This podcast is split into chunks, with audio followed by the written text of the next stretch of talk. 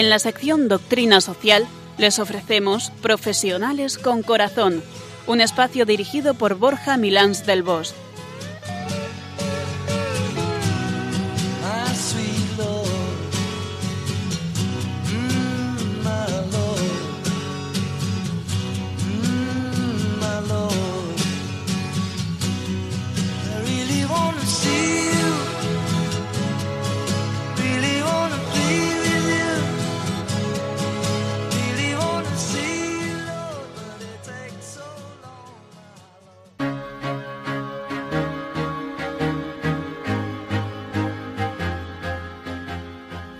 Buenas tardes nos de Dios en un día en el que nos hallamos muchos de nosotros de vacaciones disfrutando de un merecido descanso y que imagino que, bueno, pues muchos de vosotros aún estáis en la piscina o en la playa o con un buen color de piel o en la montaña respirando aire limpio y también, ¿por qué no?, en contacto con la naturaleza, con lo bello de la creación o en algún rincón del mundo especial, reponiendo fuerzas. A todos os saludamos, Piluca Pérez, a ti también, con todo nuestro cariño. ¿Cómo estás? Muy bien, hola a todos, buenas tardes, ¿cómo estáis? ¿Qué tal van esas vacaciones? ¿Habéis vuelto ya? Me imagino que eh, algunos ya habrán regresado y otros estarán ahí aprovechando los últimos coletazos de las vacaciones de verano. Esperamos y deseamos que estéis disfrutándolas en familia y con buena compañía. Y si ya las habéis disfrutado, que os hayan servido para frenar un poco los ritmos tan fuertes que llevamos y volver a la serenidad natural que nos caracteriza como seres humanos. La verdad es que sí, Piluca, el programa de hoy lo vamos a dedicar a un tema que tiene mucha importancia y que no siempre sabemos llevar a cabo de forma adecuada. Se trata de saber qué camino tomar. ¿Qué te parece? Me tienes intrigada con eso de qué camino tomar. Ahora mismo los únicos caminos que se me ocurren son playa, montaña o vuelta a casa. Pero bueno, yo pensándolo, pensándolo, me da la sensación de que vamos a abordar algo que nos va a servir para decidir mejor, ¿no?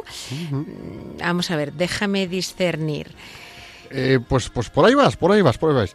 Mira, eso mismo es lo que vamos a hacer. Vamos a hablar del discernimiento, una cualidad que es importante que desarrollemos porque además, bueno, pues mira, pues para hablar de ella nos va a acompañar, os vamos a dar una sorpresa, pero os va a acompañar alguien especial que además seguramente os es muy familiar, ¿vale? Luego os lo contamos. Vamos a hablar del discernimiento, ¿eh? Ya verás.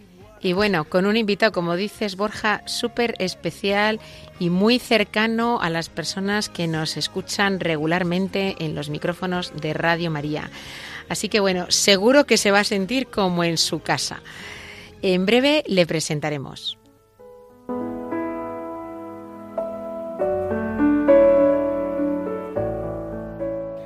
Estamos en Radio María en el programa Profesionales con Corazón.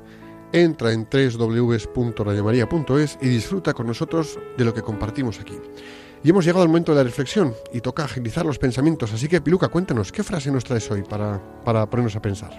La frase que traigo hoy es del sabio y filósofo chino Confucio y dice así, es tarea de la mente el discernir entre necesidades y deseos y quien pueda hacerlo será verdaderamente sabio. La digo de nuevo para que tomemos nota. Es tarea de la mente el discernir entre necesidades y deseos, y quien pueda hacerlo será verdaderamente sabio. La verdad es que, aunque pueda parecer superficial, vamos a hacer un comentario por lo mundano que nos toca. Necesidades y deseos. A mí esto me recuerda a bueno, pues la marketingiana estrategia que dicen de crear una necesidad y acabar convirtiéndola en un deseo que roza el capricho. La necesidad, cuando es real, no deja espacio a las dudas. Lo que pasa es que no nos dan tregua con tanto bombardeo de publicidad. Llevado al ámbito de las decisiones, en el día a día, tendríamos que hacer una distinción entre la verdadera necesidad y el deseo que disfrazamos de necesidad para autojustificarnos y decidir por donde más nos gusta y más nos conviene, por conveniencia, no porque sea conveniente. Para discernir y ser certeros debemos bajar a la honestidad profunda de la persona que somos y escucharnos en la necesidad interior. Solo ese ejercicio nos convierte y se convierte en una cualidad que es de admirar en las personas que verdaderamente lo hacen. Personas que casi nos parece que tienen gran sabiduría, la sabiduría de separar la paja y llegar al trigo de su verdad más profunda para tomar decisiones. Eso también pienso yo, que las personas que tienen verdadera sabiduría y son buenos en discernimiento, son capaces de enfrentarse a importantes decisiones, de tal forma que aun con espacio a la equivocación, conservan la serenidad del que acierta. Hoy por hoy, tanto necesidades como deseos están entremezclados y enmarañados, y esto nos hace tropezar con frecuencia en la mundanidad y superficialidad de muchas decisiones, por mucho que hagamos nuestro mayor esfuerzo. Una necesidad es una carencia que tenemos en algún aspecto y que necesitamos satisfacer. Y sin ningún tipo de duda, cuando queda insatisfecha nos genera algún tipo de dolor interno. El discernimiento tiene que ver con un ejercicio de verdad absoluto hacia uno mismo y con el que encontramos la necesidad auténtica y de donde nace para hacer bien el bien con nuestra decisión. Corazón y razón deben ir de la mano.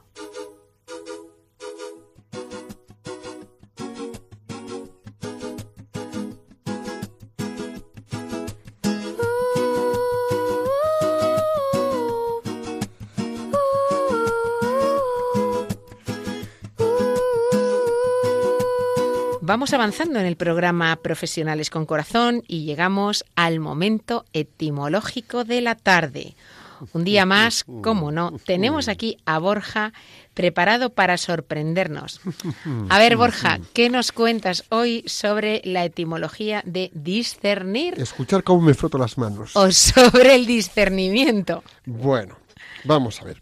Em, Discernir, discernimiento, designa la discernimiento designa la capacidad y el efecto de distinguir bien las cosas con el raciocinio. Se forma con el sufijo mentum, que significa medio o instrumento, y la raíz latina discernere, que significa separar, dividir las cosas separándolas. El verbo discernir se forma con el prefijo dis, separación por distintas vías, y cernere, cribar, tamizar. ¿Qué te parece? A ver, vamos a, vamos a tratar de entender esto bien. La palabra discernimiento se ha rescatado últimamente de gran parte, o en gran parte, gracias al aporte de la doctrina cristiana, de la doctrina de la Iglesia. De acuerdo a dicha doctrina, se ha definido el discernimiento como la búsqueda activa de la voluntad de Dios en lo concreto de las estructuras históricas y en la propia estructura personal, para ser conocida y poder ser llevada a la práctica. Es decir, a la luz del pensamiento cristiano se trata de un proceso de búsqueda y de realización de la voluntad de Dios en la historia humana. Esto es hilar fino, ¿eh? Esto es hilar fino. Esto implica un lugar de verificación de la voluntad de Dios. O sea, no solo cuál es esa voluntad, sino también dónde se encuentra o se puede encontrar para poder actuar de manera consecuente.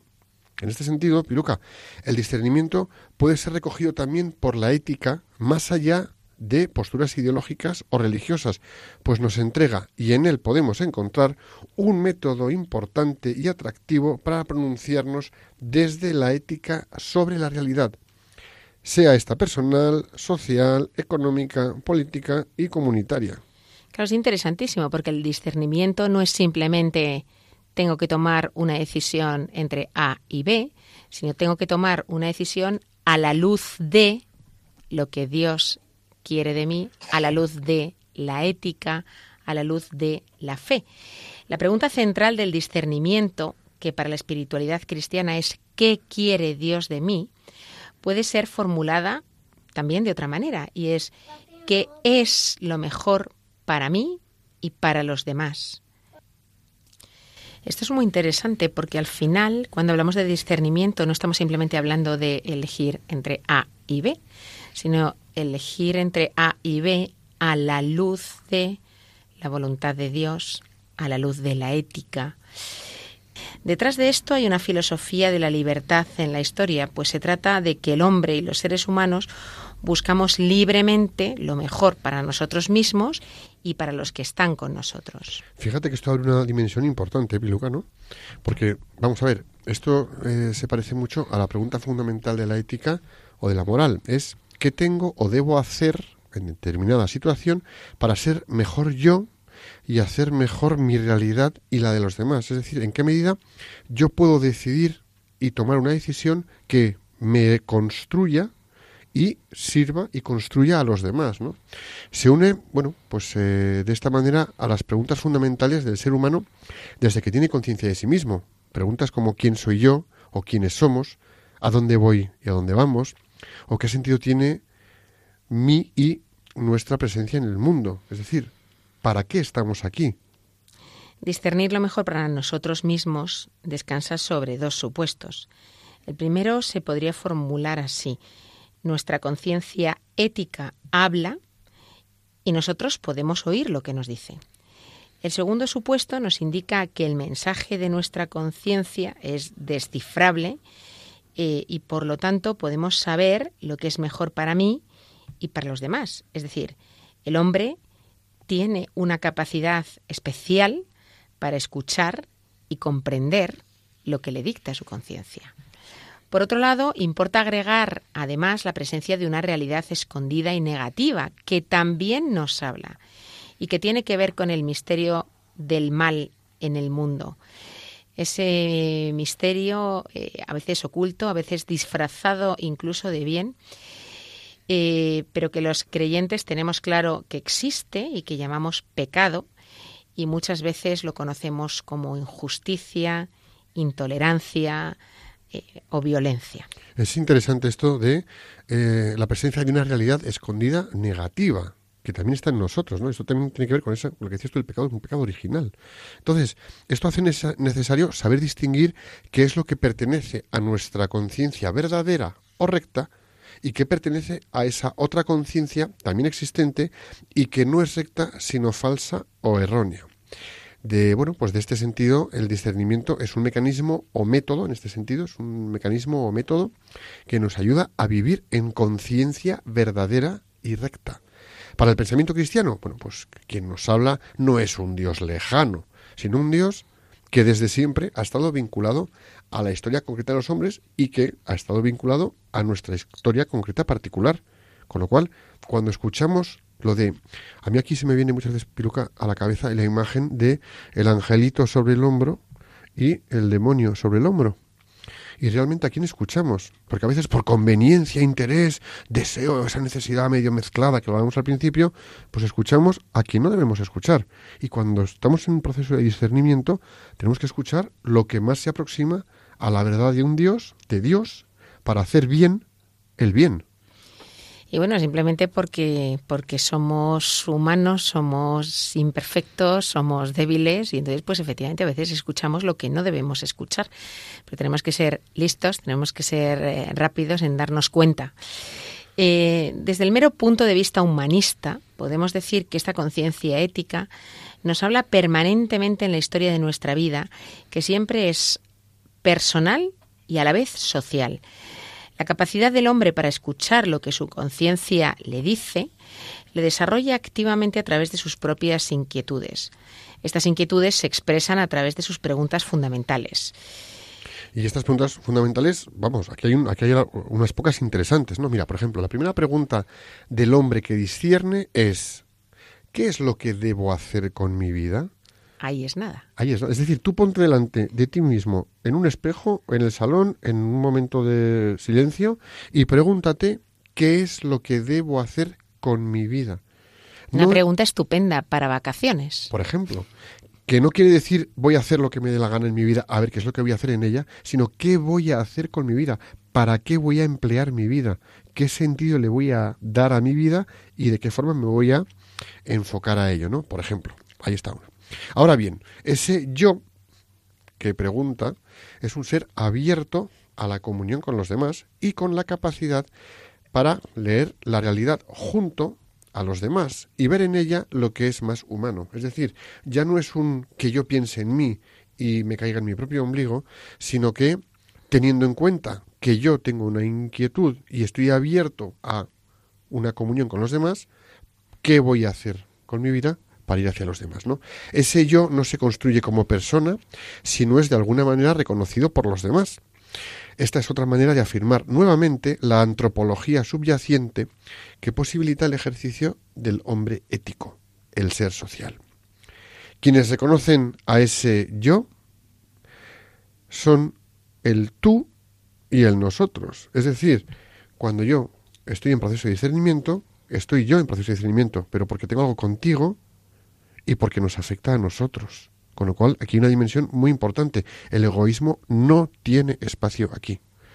El tú mm, sería el primer radio del reconocimiento eh, y es la relación de uno con un tú.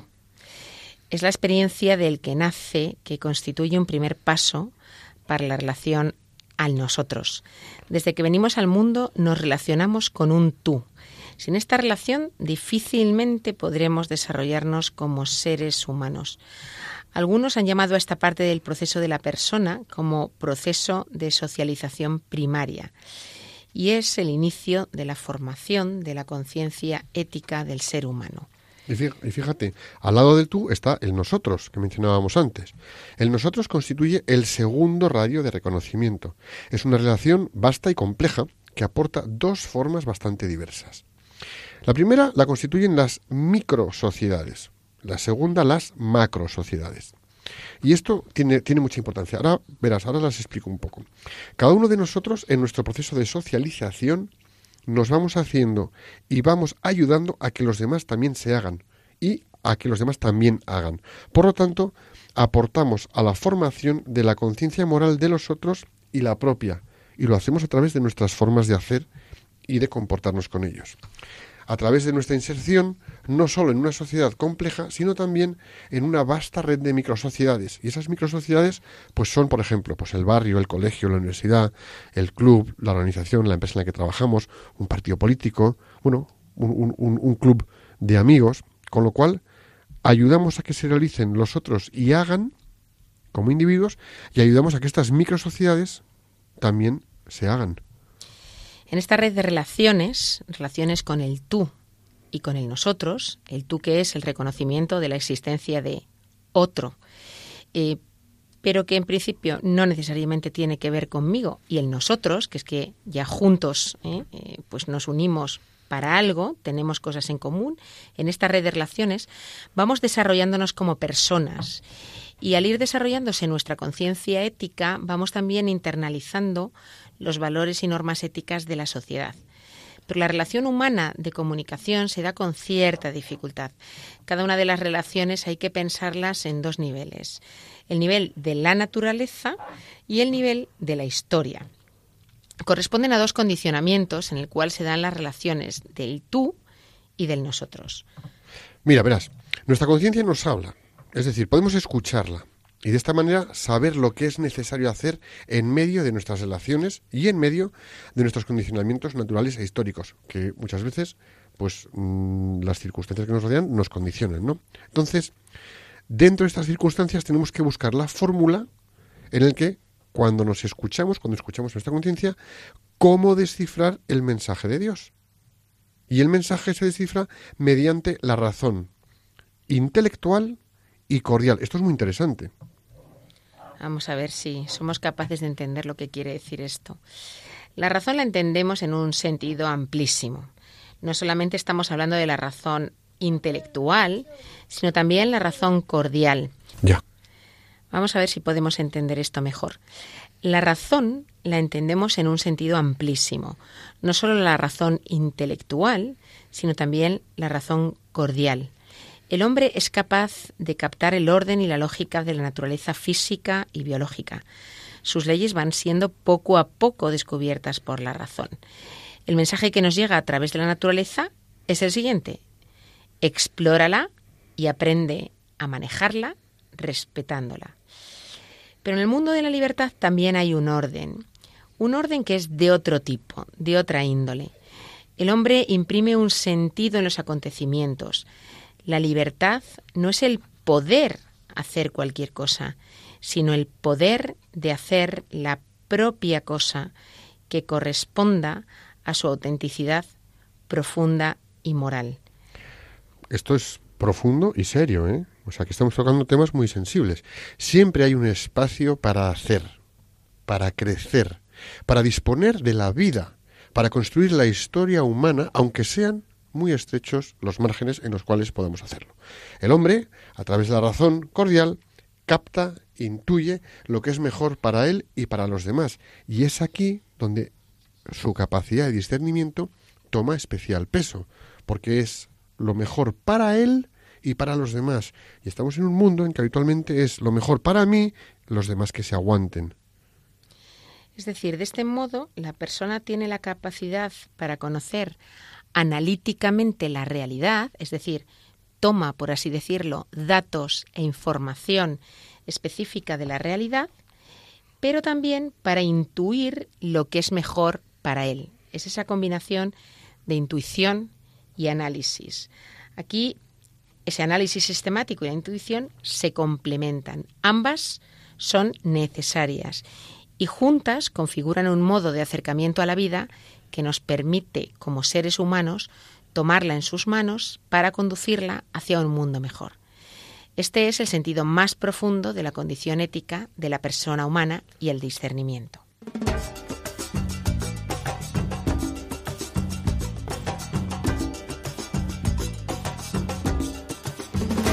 De rodillas yo te pido, escucha mi oración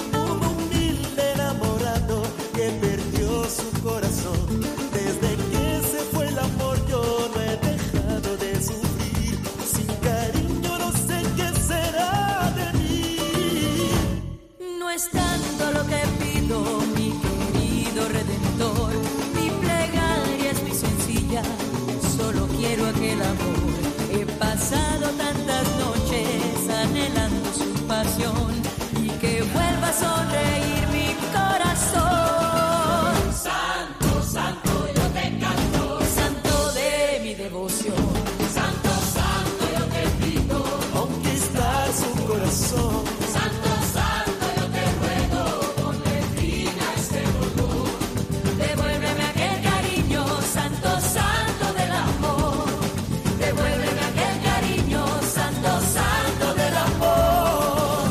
Escuchas Profesionales con Corazón, un programa de Radio María comprometido con llevar valores humanos y amor inteligente al ámbito de trabajo y las empresas.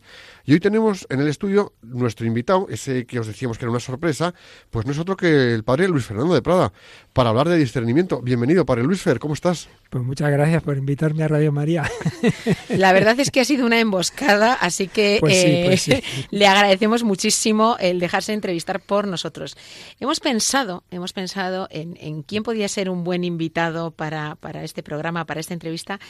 Y hemos dicho, bueno, ¿quién mejor que un sacerdote, quién mejor que tú para hablar de discernimiento, tanto en el plano espiritual como en el plano más humano o incluso en el profesional? Porque parece que a veces hablamos de discernimiento y pensamos en la vocación, pero hay tantas otras situaciones en la vida que requieren de discernimiento y no solamente son las que tienen que ver con la vocación. Así que, amigos del programa, no vamos a explicaros, a contaros el historial profesional sacerdotal del padre Luis Fernando, porque ya le conocéis todos muy bien.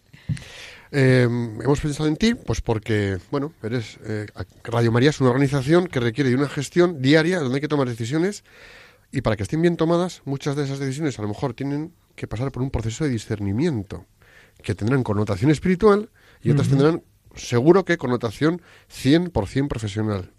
¿Vale? Entonces, la pregunta con la que empezamos con todos nuestros invitados, y aquí te hemos agarrado hoy a ti, sí, sí. es una pregunta. ¿Qué es para ti el discernimiento? Y aquí tienes dos caminos, el espiritual y el profesional de organización. Bueno, mira, ya tal como lo preguntas, eso nos permite hacer un pequeño matiz. Entiendo perfectamente en qué sentido lo dices y me parece muy correcto, pero es verdad también que hay que tener cuidado que si separamos mucho, como acabas de decir, el espiritual y el profesional, hay un riesgo de que entendiéramos, yo discierno cómo hago mi oración, cómo hago mis apostolados y luego en la empresa yo voy y me olvido de que soy cristiano y ahí el discernimiento, bueno, ahí empleamos simplemente criterios de rendimiento, de coste, entonces claro, ya la estaríamos fastidiando porque, porque no podemos olvidarnos de que somos católicos y por tanto que hay que discernir absolutamente todo. Cuando en ejercicios espirituales ignacianos de los que soy un fan, primero porque ahí descubrí al Señor y la vocación y luego porque los he podido dirigir muchas veces, sabéis que empieza con la meditación del principio y fundamento.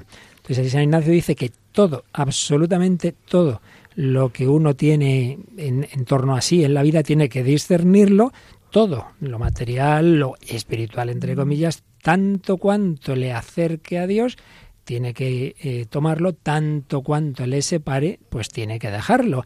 Y por ello es lo que se llama la, esa expresión del tanto cuanto de San Ignacio. Por tanto, primera cuestión, bien entendido lo que decías, pero que no podemos separar un discernimiento entre comillas espiritual de uno profesional, porque en realidad espiritual, bien entendido, es que todo lo que hagamos, sea comer, sea jugar al fútbol, sea rezar, debe estar movido por el Espíritu Santo. O sea que en ese sentido, eh, los profesionales que toman decisiones por conveniencia propia, el discernimiento que hay ahí es mínimo o nulo.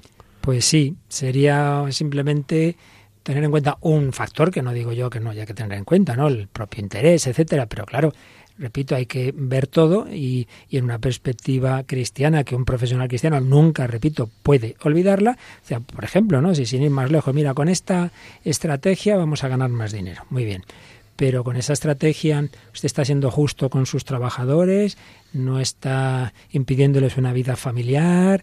Hombre, pues eso hay que discernirlo. El fin no justifica los medios. Claro. Con lo cual, esto mm, toca de lleno con lo que comentábamos antes, Piluca, que es tomar decisiones para hacer bien el bien, digo yo, porque si no entramos en un hacer mal un bien final, es decir, mayor rentabilidad, mejores resultados, que el equipo rinda unos niveles mayores. ¿A qué precio? Sin duda, sin duda. Y mira, me alegro que lo digas así porque yo una de las cosas que he repetido con frecuencia, he estado ya en varios sitios en los que, y no simplemente en, parroquias, que también hay que aplicarlo, no faltaría más, ¿no? Pero bueno, también en otros ámbitos en los que uno como capellán o como consilerio da simplemente un juicio, o sea, una opinión, un consejo, ¿no? Y luego pues son otros, e incluso aquí mismo yo la parte de gestión, pues, pues bueno, hay cosas que sí, que las tengo que de gestionar y dirigir yo, pero otras muchas, pues, pues no, ¿no? Pero claro, siempre, por supuesto, das das, das tu juicio, ¿no? Entonces digo que una de las cosas que, que, que repito más de una vez hay que tener mucho cuidado de que por hacer cosas buenas no dejemos de ser buenos. Y es que esto lo ve uno en la misma iglesia, porque, porque así nos pasa. Oye, hay que hacer esta obra apostólica y tal.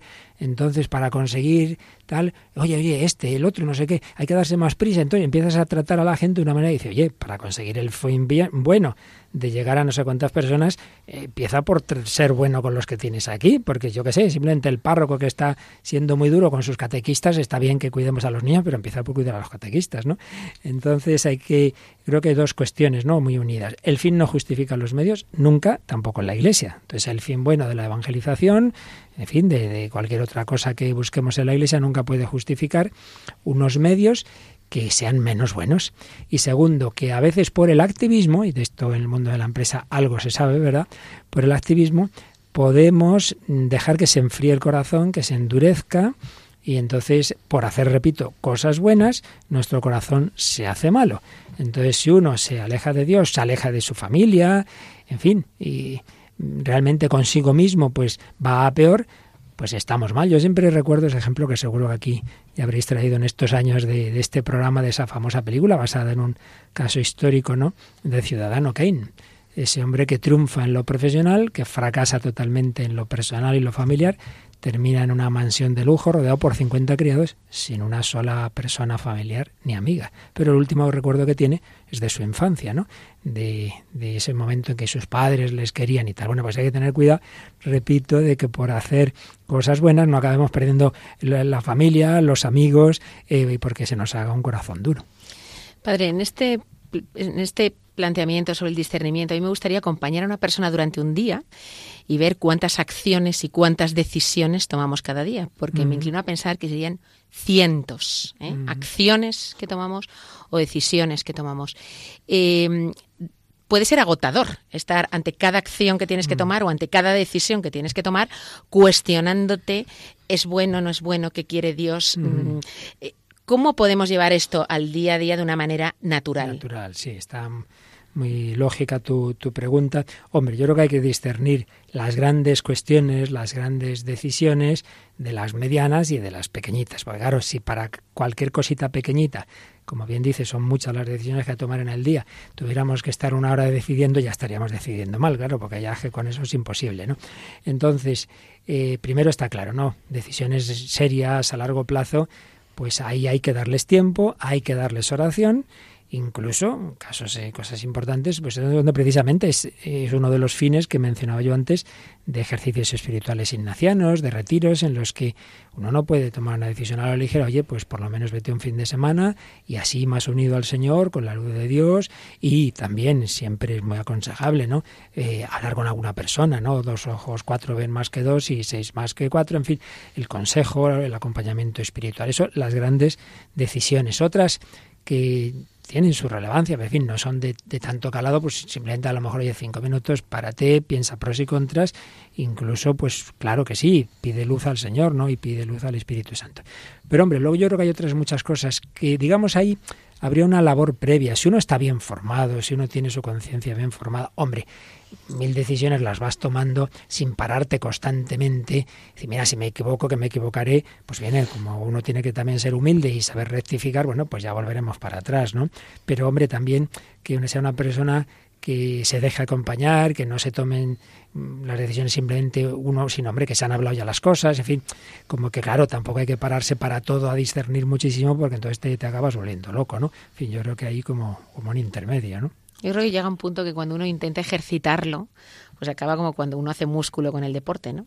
que llega ya a integrarlo de tal manera como que sale natural, ¿no? Es como que dices, cuando algo, por ejemplo, chirría ante tus principios, te sale espontáneamente, o sea que no tienes que pasarlo por la razón de una manera muy eh, consciente, no tienes que hacer un esfuerzo, rápidamente sale, ¿no? o sea, yo creo que es una cuestión de, práctica también, la, razón y el corazón. Yo creo que todos, si uno lleva una vida cristiana, se queda mal, se siente mal, se dice, oye, que trata mal a esta persona. Porque, porque en ese sentido lo que decías, eh, Luis, muchas veces eh, vamos a discernir con la razón. Te agarras a la fría razón y tenemos números, ratios, porcentajes, temas de estructura, bueno, no sé, hay mil circunstancias que se pueden dar en el ámbito profesional en el día a día. Y si decides por la razón, pues a lo mejor tomas una decisión en un sentido. Pero si le pones un ingrediente de corazón, de considerar al otro, de ver qué es lo que pasa, cómo va a impactar, que, eh, bueno, pues un comentario que decías a lo mejor antes, ¿no?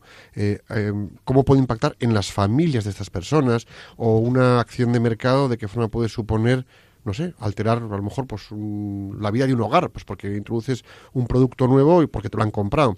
Es decir, a veces qué decisiones, si las tomamos solo por la razón, qué efecto tienen y cuando les metemos el componente corazón, cómo cambian.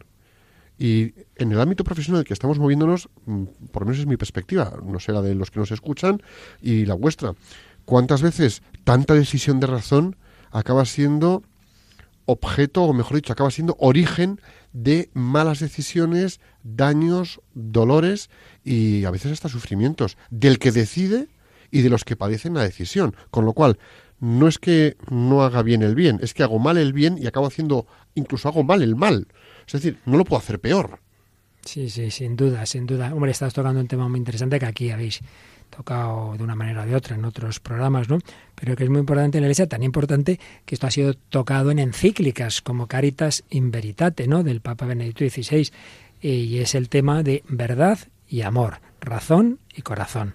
Obviamente la doctrina de la Iglesia y de toda antropología sana es que hay que integrar todas las dimensiones de la persona. Entonces, si la persona no solo es razón, ni solo es sentimiento, claro, ni solo es voluntad, pues lo mismo las actuaciones profesionales tienes que tomarlas con toda tu psicología, ver las repercusiones en toda la psicología. Entonces estaría mal, sin duda, una pura decisión totalmente, meramente racional, como lo estaría puramente sentimental. Ahí, pobrecito, pues vamos a decidir esto porque me da pena. Bueno, tampoco, porque muchos, de hecho, muchos, muchos errores morales que en el mundo de hoy se cometen y muchas barbaridades que se dicen, siempre se suelen entrar así. Primero se pone un caso límite, de esos que la gente se conmueve, claro, está sufriendo, ¿verdad? entonces ya por la compasión se intenta ya meter en el caso límite ya se hace un razonamiento y al final está justificado siempre el aborto, porque claro, esta pobre fue violada, la eutanasia, porque mire cómo está sufriendo, porque no sé qué, claro, tampoco es eso. Es decir, que hay que unir, que unir todas las, las dimensiones.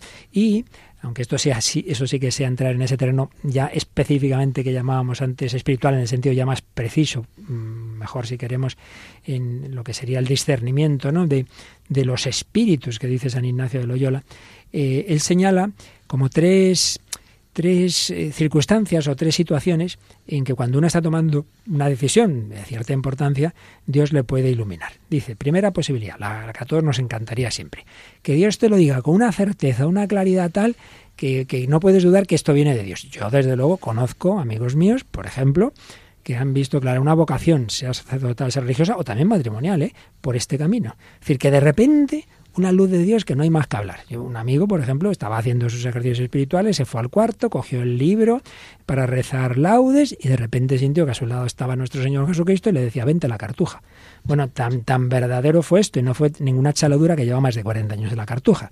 Desde luego, si no fuera vocación verdadera, a, a las dos semanas como mucho se habría saltado la tapia porque sin vocación no se puede estar en la cartuja. Eso es indudable. Primer caso, dice San Ignacio, no, por primera posibilidad, eh, una luz como muy especial. Segundo, lo que él llama por experiencia de consolación y desolación. Quiere decir que uno tiene unas etapas en la vida de oración, pues en que se siente más cerca de Dios, siente más al Señor, siente más ánimo, más alegría. En esos momentos, ¿qué es lo que te atrae más? Oye, pues por ejemplo, este me atrae me, este verano dedicar mis vacaciones a esta misión y tal te atrae mucho. Pero luego te vienen unos días que estás ahí, que no me gusta hacer oración, y justo en esos días, qué tontería que me iba a ir yo a no sé qué país y tal. Bueno, pues ahí estás viendo, cuando el Señor te está hablando, en esos momentos de consolación, te está indicando algo que a él, que le parece bien y que por lo tanto es bueno para ti. Y claro, cuando tú no estás un espíritu sobrenatural, eso te parece espantoso. Bueno, pues es una manera de discernir en positivo y negativo más o menos lo mismo. Pero San Ignacio pone tercera posibilidad que uno, por más que le pide luz al Señor, no siente una, una consolación especial. Entonces dice, bueno, entonces usemos la razón. Pon pros, pon contras. Pero ojo, ¿eh? que esto es lo que a veces se olvida. Una vez que uno más o menos le parece que se inclinan las ventajas en este sentido que estamos diciendo integral, claro, este sentido de todos los bienes posibles, ¿no? Cuando ya dice, oye, parece que se inclinan por aquí, no, para San Ignacio no le basta que haya funcionado la razón, dice, vaya a la capilla, bueno, vaya al, al Señor, vaya a la oración, y que le pida como una confirmación, algo como por lo menos una paz. Es decir, que de nuevo vemos que no basta la razón puramente, aunque tú hayas hecho ahí ver pros y contras, pero hombre, también pídele al Señor por lo menos eso, que lo, que lo vives con paz, ¿no? Por tanto, creo que, que eso, que tiene que ser todo, ¿no? Verdad, razón, corazón, y una vez que ya dice, para aquí, venga, vamos adelante. Que luego nos hemos equivocado, pues hombre, si uno es humilde, eh, sabio es rectificar, también se aprende así, ¿no? Pero en cualquier caso integrando todas las dimensiones. O sea, para mí en ese sentido, eh, el proceso de discernimiento, como lo estamos abordando, lo que hace es que mm, al trabajo, en el día a día, nos dota de una mirada de trascendencia en lo que estamos haciendo. Es decir, como lo cotidiano de una decisión de, no sé, eh, lanzar un producto nuevo, eh, modificar la cadena de producción, cambiar precios, modificar los equipos de trabajo de las personas con las que estás trabajando, tienen un sentido de trascendencia en la medida en que hacemos ese proceso de discernimiento.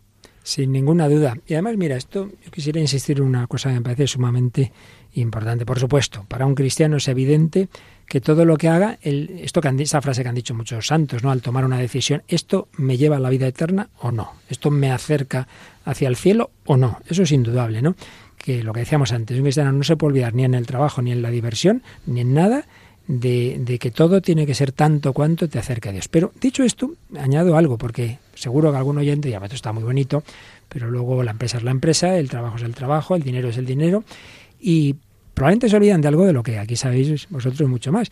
Y es que, quizá paradójicamente, cuando una empresa funciona con categorías cristianas, con verdadero amor, etcétera, como al final la gente está más a gusto, al final va a trabajar mejor y va a rendir más, con lo cual también va a ocurrir que hasta va a ser más productiva la empresa, mientras que si en un sitio están con el látigo, al final la gente está amargada y dice, mire chico, que le vaya a la porra, le vaya a la porra a la empresa, que a mí me da igual, ¿no? Cosa que no pasa cuando uno la siente como suya.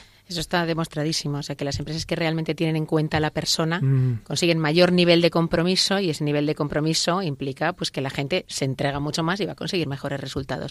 O sea que al final, aunque solo fuera de una manera egoísta, el que en la empresa cada vez que se toma una decisión se tuviera en cuenta pues eso, cómo afecta a los demás, cómo afecta a quienes trabajan allí, cómo afecta a quienes consumen sus productos, cómo afecta a sus proveedores, a sus eh, clientes, pues va a tener mejores resultados. Lo cual es aplicar a este caso concreto de la empresa un principio general, ¿no? Que del que yo estoy convencido desde que soy joven, ¿no? Muchas veces, eh, sobre todo, claro, los enemigos de la fe, por poner un caso paradigmático, ¿no? De pensador anticristiano Nietzsche, uh -huh. han hecho la caricatura de que la vida cristiana te dice, mire usted, aquí amárguese, pero no se preocupe, que luego irá al cielo. Pero aquí, ¿qué le vamos a hacer? Hay que ir amargados. Pues es mentira, es mentira. Porque, porque una cosa es que, que, haya que muchas veces en esta vida, no por ser cristiano, sino por ser la vida humana, hay que sufrir y eso ya lo sabemos. Pero el cristianismo no está diciendo usted aquí sea un desgraciado que ya será feliz luego. No, señor. Está diciendo aquí puedes ser más feliz porque estás con el Señor, porque tu alma está llena de alegría, porque el amor al prójimo genera ese tipo de relaciones que son mucho más satisfactorias, porque hay verdadera amistad. Dicho de otra manera, el Señor nos promete la vida eterna y la felicidad en esta vida con cruces y persecuciones, que una cosa no quita la otra. Pero el ciento por uno ya se da en esta vida. Y yo creo que eso, la aplicación a la empresa es eso, que cuando se, se viven según parámetros cristianos, también la empresa va a ir mejor. Sí. Y luego además, cuando este tipo de decisiones, la empresa que funciona con un espíritu cristiano católico, eh, bueno, se hace el bien a través de las decisiones para los empleados y para el entorno en el que está, bueno, pues inmersa uh -huh. esa empresa, el entorno lo recoge y recoge los productos o la labor de esa empresa con mucha mejor disposición y son empresas en ese sentido más sólidas, porque lo son sólidas desde dentro y porque lo son sólidas desde la percepción que tienen de fuera, que tiene que ver con lo que hemos explicado antes. Es decir, en qué medida mi decisión, que estoy al frente de un, un equipo de personas o una organización, impacta en esas personas que trabajan, en la labor que realizan y esa labor cómo impacta en las personas de más allá. Sí, no, y además es verdad que cuando, oye, te va llegando, porque al final las cosas se saben, oye, en esta empresa se cuida al trabajador y Exacto. tal, tengo yo que elegir y desde luego voy a comprar en esa empresa y no en la otra, Exacto. en la que están eh, haciendo trabajar a no sé qué eh, extranjeros aún explotados, indudablemente, ¿no? Con lo cual, en ese sentido, también el proceso de discernimiento con inteligencia, razón, raciocinio, por un lado, y ese componente de corazón espiritual o un poco más, no sé cómo llamarlo, tener en cuenta la parte más humana del proceso de decisión, es en toda regla beneficioso para una organización. Uh -huh. Y el que va solamente a resultados, al final se está sembrando el tarde o temprano el suicidio de la propia empresa, ¿no? El otro día oí una frase que me decían, eh, quiero resultados. Y a mí se me disparó en la cabeza muy rápido el no. Quieres a las personas, buscas resultados. Y la mejor forma de encontrar resultados es a través de las personas. -huh. Pero metiéndolas en tu dinámica y en tu proceso de pues decisiones, participación, eh, bueno, una dinámica en la que a lo mejor pues ese discernimiento que comentabas tú antes, ¿no? Tengo que tomar una decisión y pues la tengo que tomar solo, ¿no? Pues a lo mejor buscar a alguien con quien contrastar tu perspectiva, con quien cambiar impresiones, con quien, eh, oye, pues dame tu modo de verlo. ¿Para qué? Yo creo Para que buscar... eso es muy importante, porque sobre todo en el mundo de la empresa... Y eso eh... se produce en la empresa cuando funciona con lo que estamos diciendo, ¿no? Con este aire como más cristiano católico. Y sobre todo en el mundo profesional parece que uno tiene que demostrar, mm. o que uno es el jefe. Entonces parece que el jefe tiene que saberlo todo, el jefe mm. tiene que mm. ser capaz de tomar las decisiones. Y yo creo que en, en el mundo de la empresa, igual que en otros ámbitos de nuestra vida, tenemos que pensar que las decisiones importantes no necesariamente las tenemos que tomar solos y que seguramente si las tomamos solos, las vamos a tomar peor. Eh, si bien es verdad, pues que eh, hay que saber a quién se dirige uno para, para pedir opinión, para pedir ideas, para pedir ayudar. Eh, a sopesar pros, contras, etcétera, ¿no? Y por supuesto, primero Dios, como dice usted, yo mmm, he tomado decisiones profesionales, tengo que decir, eh, hablando con mi director espiritual, claro. cosa que nunca me imaginé hace X años, de que mm. yo iba a compartir con mi direct director espiritual determinadas decisiones de carácter profesional y mm. me ha servido o con otros, no tienen por qué ser sacerdotes ni religiosos, sí, eh, pero personas que desde luego eso, cuidado, hay que escoger bien. O sea, yo creo que no puedes tomar según qué decisiones con el asesoramiento de cualquiera. Fíjate, en ese sentido a mí se me viene a la cabeza un poco el símil de una segunda opinión. ¿A quién le pedimos una, una segunda opinión? Es decir, tú vas a un médico, médico, porque te duele, yo que sé, un codo o algo, tienes un dolor en el... te sientes mal, sí. te diagnostican, te dicen que te pasa esto, esto y esto otro, y dices, bueno, voy a pedir una segunda opinión. ¿Para qué? Para decidir si me opero, hago un tratamiento, no lo sé, lo que sea. ¿Y a quién buscas para esa segunda opinión? A alguien que también te inspira confianza, con quien contrastas. Sí, y yo creo, mira, aquí de fondo está saliendo otro ejemplo de una virtud. Y además es curioso que esta es una virtud como muy específicamente cristiana que los griegos no la tenían en cuenta, que es la humildad. Los griegos sí que hablan de fortaleza, de templanza, pero de humildad no porque les parecía como, bueno, una cosa así eh, de gente baja y tal. Y es una tontería, porque la humildad es la verdad, como dice Santa Teresa. Entonces, nadie sabemos de todo y todos estamos hechos para complementarnos. Entonces, ese que decías tú, el jefe que se pretende saber todo, se va a dar, se va a dar el golpe, porque mira, nadie lo sabemos todo. Entonces, escuche, y es muy importante escuchar muy a los de abajo, que muchas veces son los que se enteran, y eso es fundamental, ¿no? Yo recuerdo oír de eso, ¿no? De alguno que a veces hasta se disimulaba y quería escuchar, vamos a, desde los últimos de la empresa, a ver qué impresiones había de las cosas y tal, porque es que si no, claro, si uno tiene, el jefe tiene los de al lado para que, adularle, pues entonces no se ha enterado de lo que está pasando. Por lo tanto, la humildad lleva a la verdad. La humildad, una virtud muy específicamente cristiana, ayuda de nuevo a que funcione mejor una empresa. Y en ese sentido, cuando estamos en un proceso de discernimiento, ser humildes, hacer un viaje profundo al interior para encontrar tu verdadera verdad de para qué vas a tomar esa decisión, te puede ayudar a encontrar la mejor decisión. Porque hay quien quiere tomar la mejor decisión, lo que decías tú, Piluca, para lucirse, para ponerse la medalla en el pecho y apuntarse canasta de tres puntos. Y resulta que en su decisión, que tiene un ego así de gordo, pues se lleva por delante motivación del equipo, nivel de rendimiento, y en cambio si es una persona humilde, en su proceso de decisión, de discernimiento, pues, oye, pues, pues, pues tomará mejores decisiones.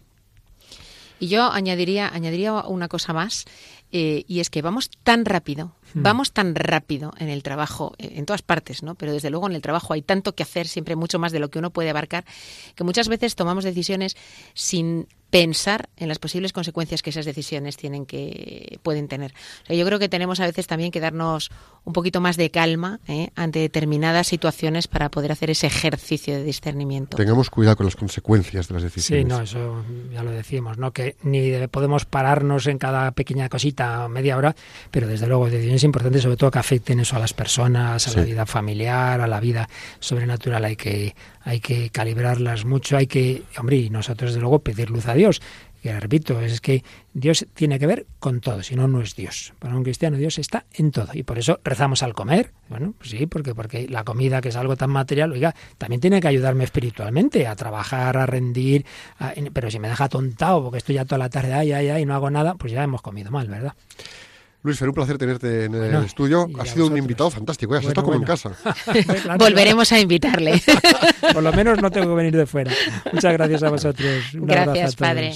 Pues el tiempo que hemos disfrutado con Luis Fer. Hemos llegado hasta aquí con él en una entrevista, la verdad que ha sido un rato estupendo, ¿eh? Bueno, vamos, vamos a pasar de sección.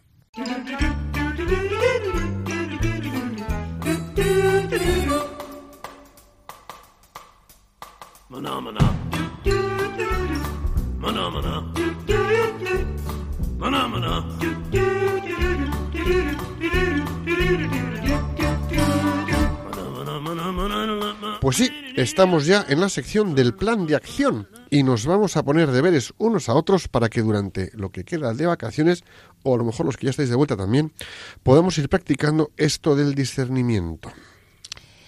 Lo primero sería que observes bien la situación y en ella hagas dos cosas.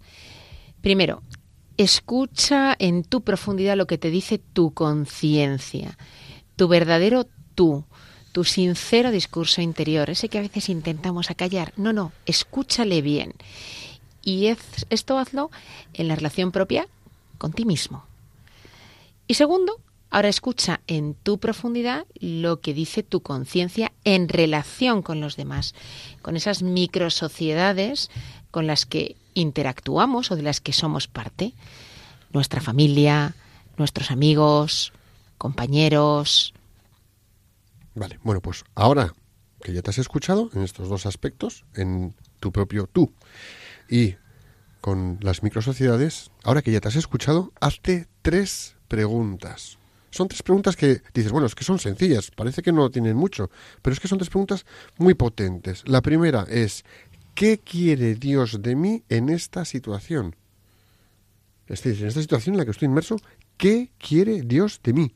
¿Para qué me una pregunta con muchísima enjundia, ¿no? ¿Qué quiere Dios de mí? En esta situación. Vale. La segunda pregunta. ¿Qué es lo mejor para mí y para los demás en esta situación? Fijaros, ¿eh? ¿Qué es lo mejor para mí y para los demás en esta situación? Es decir, que sea bueno para los dos a la vez. Porque cuántas veces tomamos decisiones solo para mí y caigo en el ego. O traigo y tomo decisiones solo para los demás y acabo vendiéndome y olvidándome tanto de mí mismo que uno se desconecta de sí mismo, ¿no? qué es lo mejor para mí y para los demás. Y luego, la tercera pregunta es, ¿qué es lo que me humaniza y nos humaniza más a todos?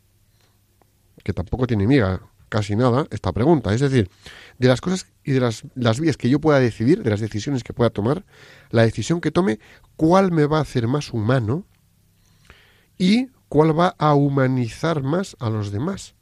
Es decir, de la decisión que yo tome, cuál va a sacar lo mejor de los demás con los que estoy. Y para responder a estas preguntas, de verdad, desde la sinceridad. Tenemos que hacer un ejercicio de sinceridad profunda en el que queden al margen nuestro propio ego, nuestros propios intereses de prestigio, de quedar bien, eso fuera, como si no existiera sinceridad. Sobre todo porque una cosa es importante, ¿no? En tus respuestas deberás encontrar paz, serenidad y una sutil alegría de fondo que te dejarán con la conciencia bien tranquila, aunque la decisión que tengas o que tengamos que tomar pueda ser dura en algunos casos. Y me viene a un extremo, bueno, que muchas veces puede ser significativo. Tengo una empresa, somos 35 eh, profesionales trabajando en ella, pero tengo que prescindir de 8 para que cuadren las cuentas.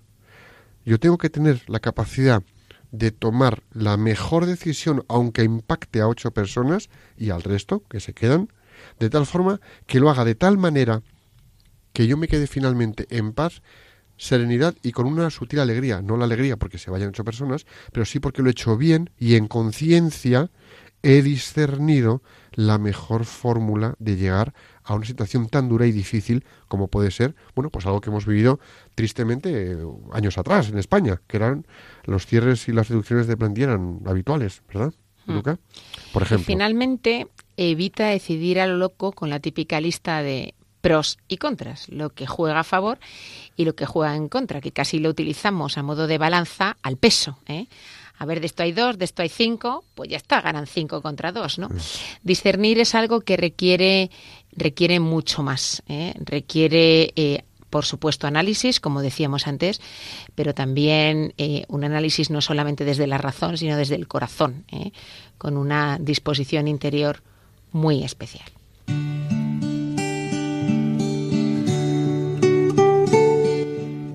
Oración de plan de acción.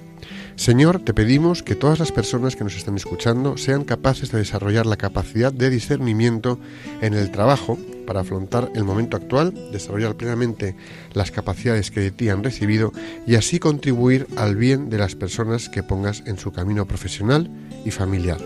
Jesús, en, ti confiamos.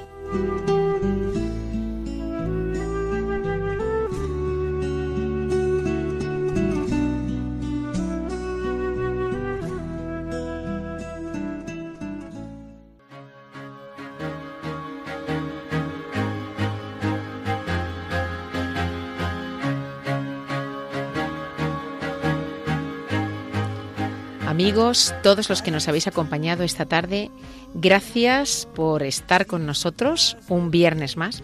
Esto ha sido, como siempre, visto y no visto. Agradecemos especialmente al Padre Luis Fernando haber compartido con nosotros este rato de su tiempo en Profesionales con Corazón. Gracias por venir de nuevo hasta nuestro programa con nuestros eh, receptores. Gracias por acompañarnos. al Padre Luis por supuesto, muchísimas gracias. Como siempre, en los estudios de Radio María, el tiempo vuela, pues casi igual que en los aviones. Así que, bueno, que chiste más malo, ¿verdad, Peluca? Esto es tremendo. Bueno, queridos amigos todos, volvemos con todos vosotros y con profesionales con corazón el próximo viernes 8 de septiembre de 5 a 6 de la tarde, aquí en Radio María. Hasta entonces, rezad por España, que Dios os bendiga y la Virgen os proteja.